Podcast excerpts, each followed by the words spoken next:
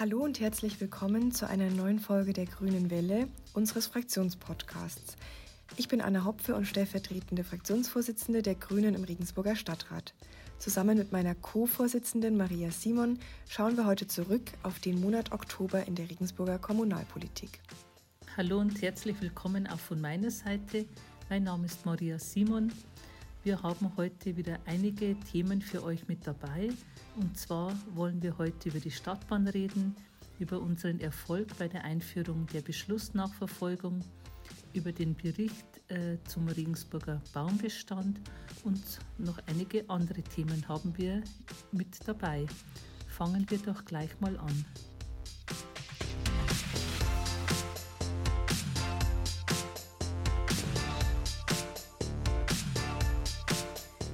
In der vergangenen Plenumssitzung im Oktober hat der Stadtrat der Stadt Regensburg den Beitritt zu Transparency International beschlossen. Damit geht ein langer Prozess zu Ende, der 2017 im Zuge der Regensburger Parteispendenaffäre seinen Anfang nahm. Das zentrale Ziel des Vereins Transparency International ist Korruptionsprävention. Mit unserem Beitritt verpflichtet sich die Stadt zur aktiven Korruptionsprävention in eigener Zuständigkeit, aber auch dazu, sich in den Spitzen- und Interessensverbänden für Korruptionsprävention und Bekämpfung im kommunalen Bereich einzusetzen. Gerade mit Blick auf die Regensburger Vergangenheit halten wir den Beitritt zu Transparency für einen wichtigen Schritt und einen guten Schritt und freuen uns, dass der Beitrittsprozess nun zu einem Abschluss kommt. Seit den Stadtbahnausschusssitzungen im Juli und Oktober liegen uns nun elf Abschnitte der Stadtbahntrasse vor. Aktuell sind wir immer noch im Vorentwurfsstadium. Das bedeutet, der Planungsstand stellt einen Arbeitsstand dar. Zusammen mit den Fachplanen und der Verwaltung wurde dieser Arbeitsstand erarbeitet. Es werden bei bestimmten Abschnitten auch verschiedene Varianten betrachtet. So zum Beispiel im Norden werden neben der Sandgasse auch weitere Routen geprüft. Bis der Masterplan vorliegt, erfolgen noch weitere Detailprüfungen und Überarbeitungen. Zum Beispiel muss auch noch eine artenschutzrechtliche Prüfung erfolgen, also zum Beispiel welche Bäume äh, müssen gefällt werden oder wo müssen neu gepflanzt werden. Und es muss geschaut werden, welche Sparten liegen unter der Straße. Gemeint sind da zum Beispiel die Abwasserkanäle. Bei den Planungen für die Stadtbahntrasse wird der gesamte Straßenraum betrachtet, also von Hauswand zu Hauswand und dann eben neu verteilt. Daraus ergeben sich auch viele Verbesserungen für den Radverkehr. Jetzt geht es um den Baumbestandsbericht. Nachdem die Koalition bereits einmal einen Antrag von uns abgelehnt hatte, durch den wir gemeinsam mit der ÖDP einen Bericht über den Regensburger Baumbestand erhalten wollten, haben wir in der letzten Umweltausschusssitzung nun doch diesen Bericht erhalten, zunächst mündlich. Unsere Stadträtin Jasmin Hopp hat erfolgreich hierzu noch einmal Initiative ergriffen. Jasmin, wie geht es denn den Bäumen im Stadtgebiet und können wir in Zukunft regelmäßig auf solch einen Bericht hoffen? Hi Anna. Ähm, ja, ich versuche gerne mal zusammenzufassen, was ich so mitgenommen habe. Ich habe vor allem rausgehört, dass ähm, es den Bäumen in Regensburg erstmal nicht also ein bisschen besser geht als anderswo. Das ist ähm, vielleicht eine gute Nachricht. Die schlechte Nachricht ist, dass es ähm, aber trotzdem nicht besonders gut bestellt ist um die Stadtbäume und dass man jetzt äh, ganz arg mittlerweile die, die Trockenheit der letzten Jahre merkt und dass äh, natürlich dann die Bäume ähm, anfälliger werden für Pilze und Krankheiten.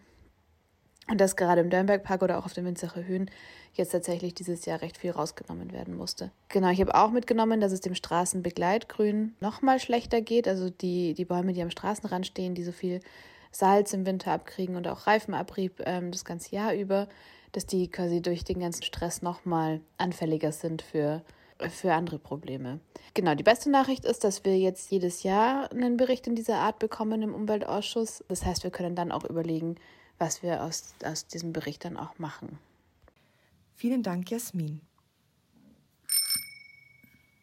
2022 wurde die Altstadtschutzsatzung auf Initiative der Koalition geändert. Mit der Änderung wurde nun auch Photovoltaik auf den Dächern in der Altstadt ermöglicht. Wir haben die Verwaltung durch einen Berichtsantrag nun Bilanz ziehen lassen. Wir wollten wissen, was die Aufhebung des Verbots erbracht hat und wie viele Anträge auf Photovoltaik gestellt wurden. Stadtrat Hans Teufel war in der Sitzung des Planungsausschusses, wo berichtet wurde. Hans, was kam bei dem Bericht heraus? Positiv ist die Aufhebung des Verbots allemal. Dass es seit einem Jahr grundsätzlich möglich ist, in der Altstadt PV- und Solarthermie auf Dächern zu errichten, das finden wir gut. Durch unseren Antrag wurde das erste Mal Bilanz im Stadtrat gezogen. Herr Trapp von der unteren Denkmalschutzbehörde berichtete. Bisher wurden 19 Anträge gestellt, sechs bisher positiv beschieden. Aktuell sind noch elf Anträge im Verfahren. Der Aufwand für die Behörde ist allerdings groß und bedeutet zusätzlichen Aufwand, ohne dass hierfür Personal bereitgestellt wurde. Um die Klimaziele für unsere Stadt zu erreichen, sind die Dächer der Altstadt nur am Rande geeignet. Die Koalition hat hier mehr die Symbolik im Auge. Um die Energiewende zu schaffen, braucht es mehr und größere Flächen in der Stadt auf Dächern und Freiflächen sowie den regionalen Ausbau von Erzeugungsanlagen durch die REWAG. Dennoch ein schöner Erfolg für unsere Fraktion. Danke dir, Hans, für den Bericht. Auch wenn sechs positiv beschiedene Anträge besser sind als gar nichts, unterstreicht diese Zahl ja unsere Forderung, dass wir ein kommunales Denkmalschutzkonzept für die Stadt brauchen. Schaufenstermaßnahmen allein bringen nichts. Seit 2021 beschäftigen wir uns als Fraktion bereits mit der Möglichkeit, eine Beschlussnachverfolgung im Stadtrat umzusetzen. Eine Beschlussnachverfolgung soll den Mitgliedern des Stadtrats und auch der Öffentlichkeit die Möglichkeit geben, nachzuvollziehen, was mit den im Stadtrat und den Ausschüssen getroffenen Beschlüssen passiert ist. Nach der Gemeindeordnung ist der Stadtrat sogar verpflichtet, die Ausführung seiner Beschlüsse zu überwachen, in der Praxis ist es oftmals nur schwer möglich. Das Ziel der Beschlussnachverfolgung ist also, Transparenz nach innen und nach außen zu schaffen. Wir haben uns daher in den vergangenen zwei Jahren mit anderen Kommunen beschäftigt, die diese Möglichkeit bereits umsetzen und uns über verschiedene Ausgestaltungsmöglichkeiten informiert. Auch standen wir im Austausch mit der Regensburger Stadtverwaltung, um Möglichkeiten der Umsetzung zu prüfen. Anschließend haben wir uns auch mit anderen Fraktionen des Stadtrats getroffen, um eine politische Mehrheit für das Thema zu organisieren. Leider fand sich am Ende hier keine Mehrheit im Stadtrat, um unseren Antrag, den wir gemeinsam mit den Fraktionen der ÖDP und auch dem Einzelstadtrat Jakob Fredel gestellt haben, zu beschließen. Die Oberbürgermeisterin, die unserem Ansinnen jedoch von Anfang an offen gegenüberstand, bot an, eine Beschlussnachverfolgung in einer Pilotphase via Verwaltungsanordnung für drei ausgewählte Ausschüsse des Stadtrats umzusetzen. Diesem Vorschlag haben wir zugestimmt und unseren Antrag damit zurückgezogen. Ab 2024 soll die entsprechende Dienstanweisung ihre Wirkung dann entfalten. Voraussichtlich werden die Beschlüsse des Planungsausschusses, des Umweltausschusses und des Sozialausschusses für diese Pilotphase herangezogen. 2025 wird es dann einen Bericht darüber geben, welche Beschlüsse umgesetzt wurden, wo sich die Umsetzung verzögert hat und welche Beschlüsse nicht umgesetzt werden konnten.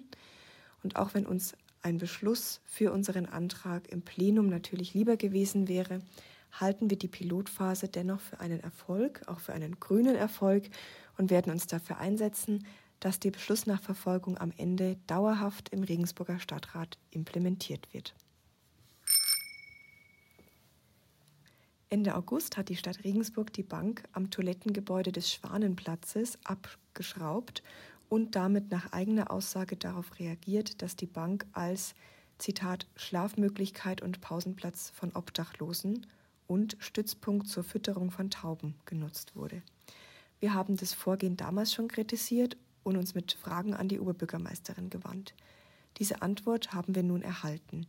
Theresa, kannst du kurz erklären, wie du die Antwort der Oberbürgermeisterin einschätzt. Hallo Anna. Genau, die Antwort der Oberbürgermeisterin ist leider ein bisschen dürftig. Sie verweist darauf, dass das Toilettenhäuschen die Visitenkarte der Stadt Regensburg ist. Und ich finde es eine ganz schön erbärmliche Visitenkarte. Gerade wenn wir uns dann anschauen, dass mit Menschen an der Stelle menschenunwürdig umgegangen wird und äh, wir keine sozialen Lösungen auf die Thematiken finden für die Menschen, die hier in Regensburg wohnen. Und das zeigt sich ganz deutlich daran, dass bei den Gesprächen, auf die dann verwiesen wird, die es wohl seit Wochen gegeben habe, nicht das Sozialamt mit am Tisch stand und auch die ähm, Streetwork nur in intensive Gespräche eingebunden war. Was das konkret bedeutet, wird an der Stelle nicht ausgeführt. Und wir sind ganz klar der Meinung, wir brauchen soziale Lösungen für soziale Themen. Und wenn da Menschen ähm, sich aufhalten, dann müssen sie sich auch aushalten können und dann braucht es gute Angebote, dass Menschen hier in Regensburg gut leben können, egal wie hoch das Einkommen ist. Danke dir, Theresa. In der letzten Plenumssitzung wurden gleich zwei neue Stadtratsmitglieder vereidigt. Wir haben einen ehrenamtlichen und einen berufsmäßigen Stadtrat vereidigt. Zum einen wurde Christoph Schießler vereidigt, er ist für das langjährige Stadtratsmitglied der Freien Wähler Günter Riepel nachgerückt. Günter Riepel hat sein Ehrenamt vor kurzem niedergelegt.